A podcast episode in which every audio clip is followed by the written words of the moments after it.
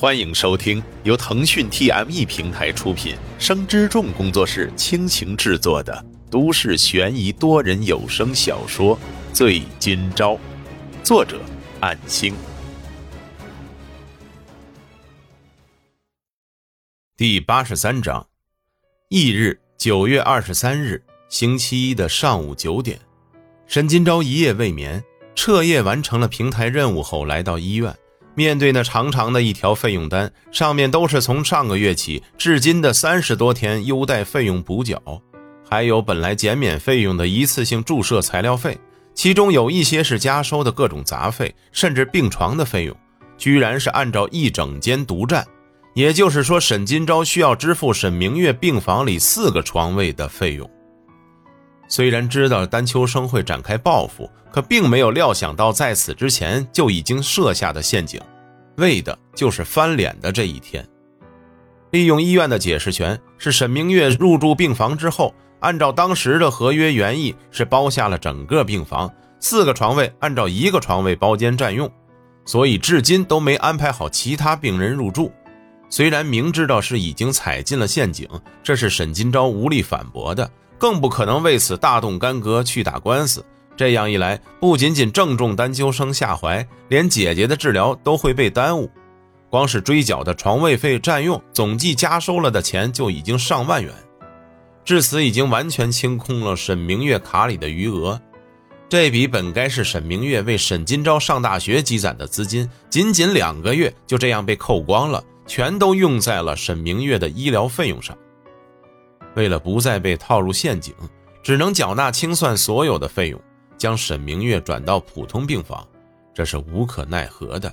得不到专注的设备和人力护理，对姐姐苏醒的希望也将变得更渺茫。可是这又能怎样呢？人生就如此，没有人会被特殊对待。沈金钊不舍得松开姐姐的手，走出已经转移的综合病房那一刻，心里说不出的苦闷。但是依然没有想到放弃，而是怀着希望迈出了步伐。日复一日，每天待在家里的时间越来越长，除了接送乔可奈和煮饭等个人时间以外，几乎都泡在电脑前面，尽可能压缩自己每一分的专注度，同时操作许多不同的游戏，不论是电脑游戏还是手机游戏的代玩委托都去接，刷材料、清体力，不断重复着。又是一周过去，转眼已经到了九月三十号，沈金钊却发现，除了每天要支付姐姐的住院费，每个月初必须转账的赔偿金还有欠缺，而且十月初还有一个小长假，如果支付了赔偿金，那么姐姐的住院费就会耽搁。现在医院要求最多宽容三天结算一次，每次都要按时付清，否则就得出院。姐姐的病才有好转的现象。这时候绝对不能出院，否则只会前功尽弃。由于沈金钊没来接，自己回到家的乔可奈还背着书包，压下他房门的门把。没想到这次小昭哥哥居然没有反锁，看到他在书桌前低头扶额。小昭哥哥，沈金钊闻言一惊，立即转换心态，尴尬的说道：“啊，居然过时间了吗？” 我忘记你今天提早放学了，你是自己回来的吗？沈金钊心里自责，一个恍惚，居然连乔可奈提前一节放学都给忘了。然而乔可奈则看到了原本阳光开朗的小昭哥哥，皮肤干燥泛黄，黑眼圈明显，除了去医院和买菜，几乎都不出家门了，只锁在他的房里玩游戏。对此也是非常的担心。嗯，小奈早就记得公交车路线了。司机叔叔没有收小奈的钱哦，嘻嘻。说完后，乔可奈轻手轻脚的进去，把一个信封放下，然后跑回门外站着，继续说道：“学校放小长假了，这是魏老师让我给你的。”沈金钊看了看信件，又看了看门外的乔可奈，他如此怪异的情况，不由得问道：“你怎么了？为什么？”乔可奈摇摇头，可怜兮兮的咬唇说道。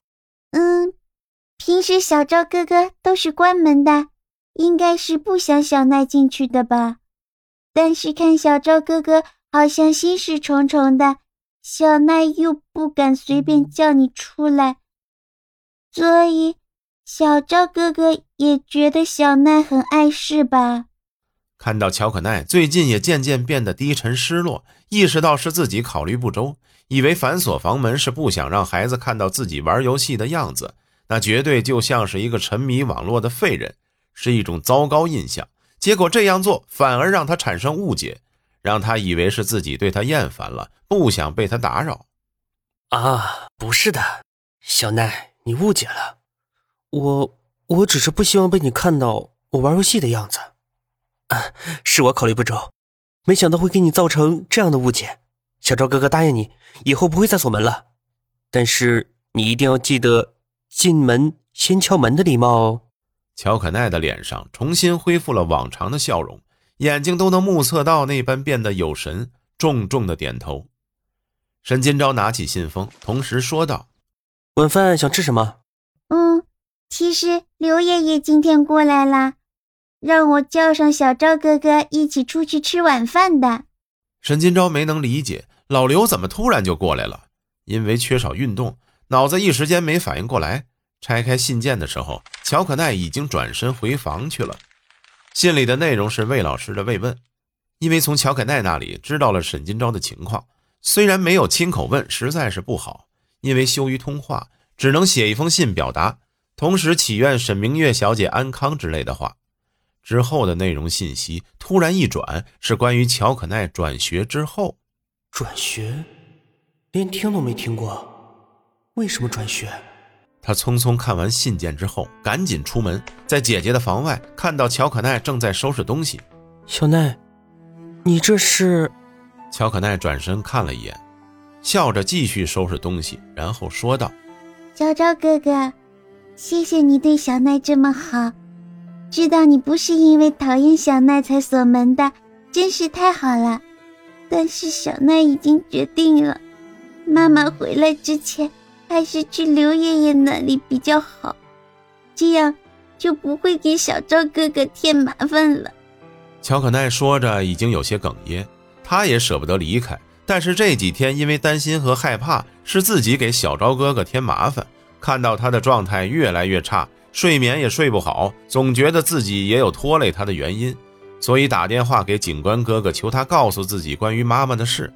知道妈妈可能已经去了国外，思前想后联系了刘爷爷。转学也是昨天临时定下来的，趁着十月初的小长假跨省市转学。本章播讲完毕，感谢您的收听。若您喜欢，就请动动手指分享和订阅吧，谢谢。